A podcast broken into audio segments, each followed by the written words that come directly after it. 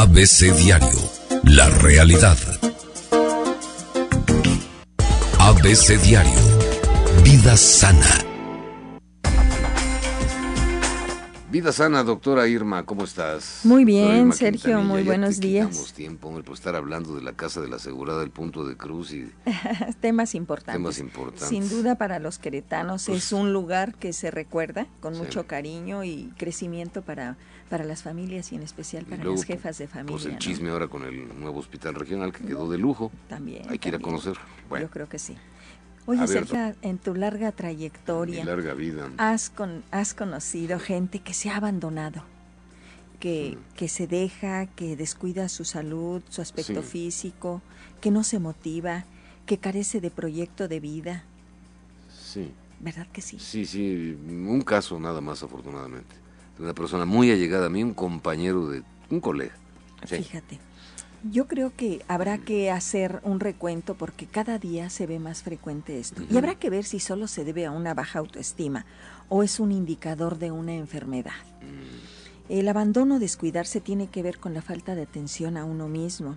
Y esto puede ser por un proceso de duelo, que no nada más es por fallecimiento, ya lo hemos hablado y viene este tema a colación porque pasamos lo Ah, del Día de Muertos de hace una semana. Exactamente, sí, sí.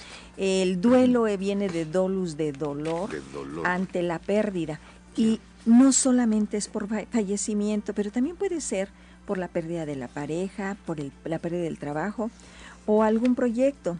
Y este tipo de duelos te lleva a crisis personales. Sí. Pero el abandono también puede ser resultado de un ambiente monótono en donde el nivel de motivación disminuye a tal grado que la persona deja de tener la capacidad para disfrutar su vida, para ya no sentir placer en lo diario que, que está viviendo. Esto se llama anedonia. Anedonia. Y tiene que ver con una enfermedad que cada día también vemos más frecuente. Es uno de los indicadores, ¿sí? Que se llama depresión. Por eso no solo es autoestima, también puede ser este indicador de depresión. Y esto puede ser tanto temporal como una constante en la vida de las personas.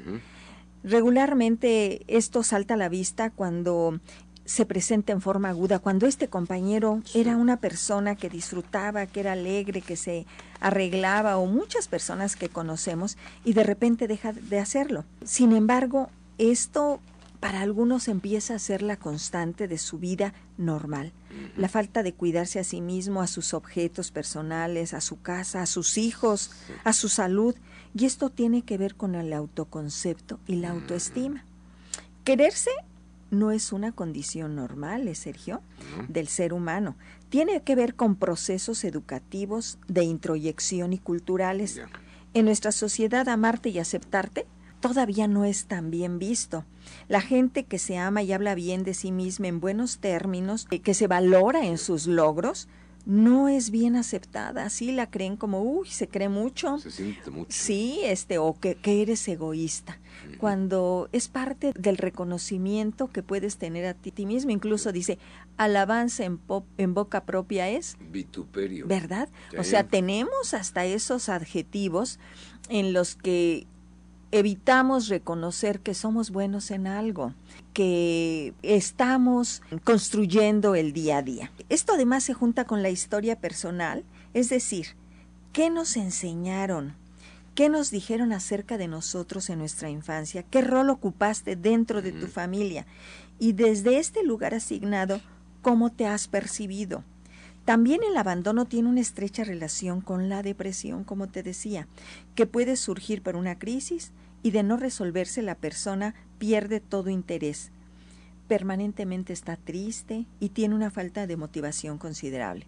Al principio en los procesos de duelo sabemos que viene la negación, el enojo, la tristeza. Es todo un proceso, pero hay gente que no lo resuelve y se queda aquí anclada hasta llevarte a cambios bioquímicos en tu organismo y se tiene que tratar entonces ya médicamente esta enfermedad. Debido a los problemas que acarrea la baja autoestima y la, y la depresión, nos queda claro que el abandono genera la completa incapacidad para funcionar en la vida de manera plena. Sin embargo, vamos a tomar en cuenta dos cosas. Que la autoestima baja es reversible y que la depresión no es una enfermedad incurable. tenemos opción para recuperarnos. Claro, por supuesto, hay que mirar esta parte. Aunque todo cambio requiere de tiempo, la constancia y actitud positiva que tengamos en nuestra vida y hacia nuestra persona son las claves para lograrlo. Es necesario que nos aceptemos y que nos querramos.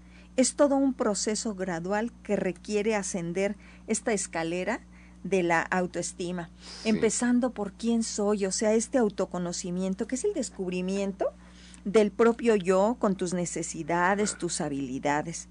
Este autoconcepto, que es la serie de creencias que tiene uno de sí mismo y que se manifiestan en la conducta. Después seguimos al otro escalón, que es la autoevaluación. ¿Cuáles son tus capacidades internas de valorarte a ti mismo en lo bueno que eres? La autoaceptación, es decir, admitirte y reconocerte a ti mismo en la forma de ser y sentir. Y por supuesto el autorrespeto, que significa atender y satisfacer necesidades y valores propios, manejo de sentimientos y emociones, sin culparte, sin sentirte que eres malo y sin que te dañes. Y por supuesto esta autoestima. Si una persona se conoce y está consciente de sus cambios, crea su propia escala de valores y desarrolla sus capacidades. Es importante que empecemos a querernos poco a poco. Cada quien hagamos conciencia cómo estoy viviendo mi vida. La vida no se debe vivir con frustración, con enojo, con, con todo esto que, que nos va sumiendo en esa depresión hay que ir haciendo pequeñas cosas que te den placer.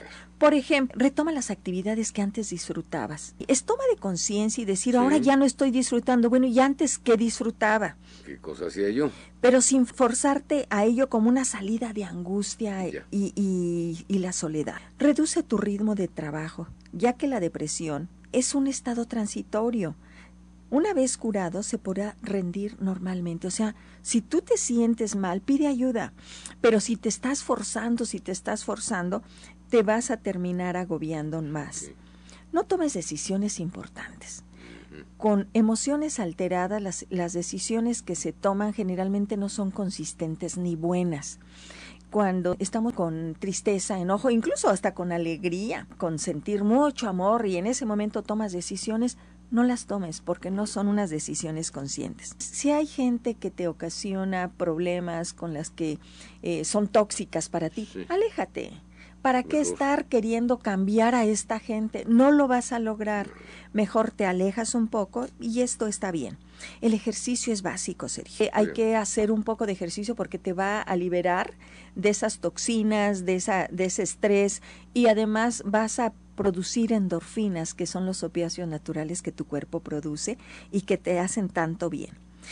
Procura tomar alimentos que te apetezcan, pero sin caer en ese, en ese atrancón de la ansiedad en la que a través de la comida quieres llenar los vacíos. Un kilo de chocolate. Sí, porque son comedores, te vuelves comedor compulsivo. Sí, sí, pues entonces, pero come lo que te apetezca, ¿no? Y estamos hablando de apetito, no de atrancón. El sueño, Sergio, es fundamental.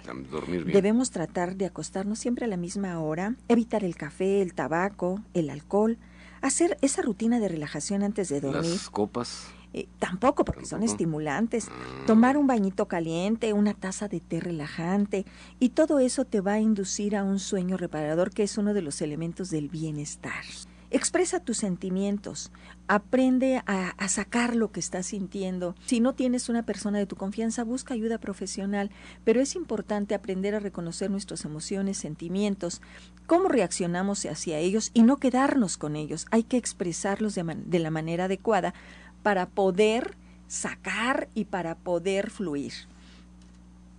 Mantente en contacto con amigos y familiares que sientas que disfrutas que tienen cosas en común, que tienen esos recuerdos, que te alientan a seguir, que son importantes, ¿sí? tanto la familia como los amigos. Y mantener una percepción realista de tu vida. O sea, es muy bueno soñar, pero también es bueno aterrizar cuáles ah, son mis realidades y comprométete a solucionar tus problemas porque ante los problemas podemos caer en tantas, ah, en tantas situaciones incluso de violencia y no las vamos a resolver. Hay que aprender a tener este reconocimiento de nuestras emociones, pero también a dar alternativas de solución. También. Y esto se llama responsabilidad, porque cuando tú te quedas en la culpa, te quedas en el pleito, te quedas en la angustia.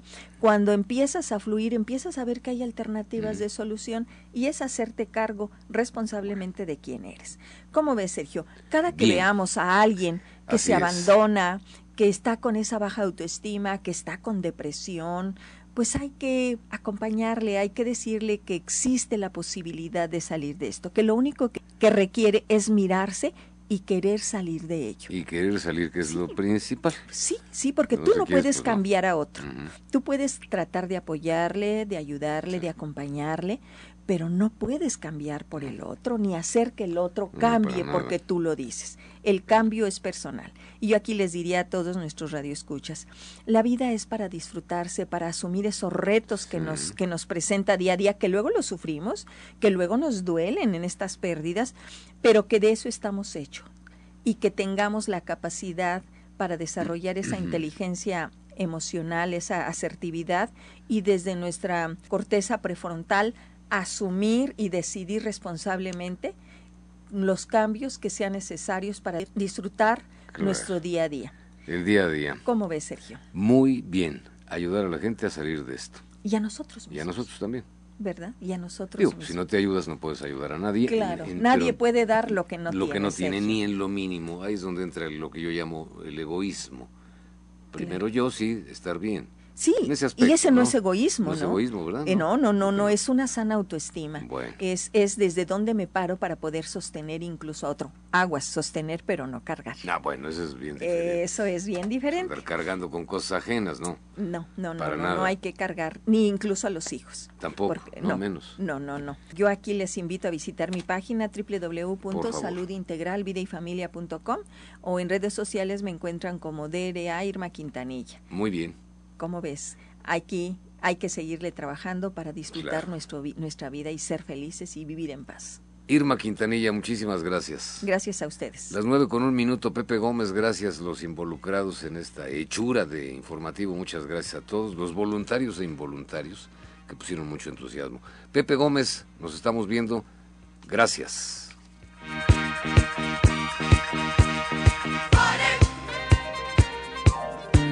Thank God it's.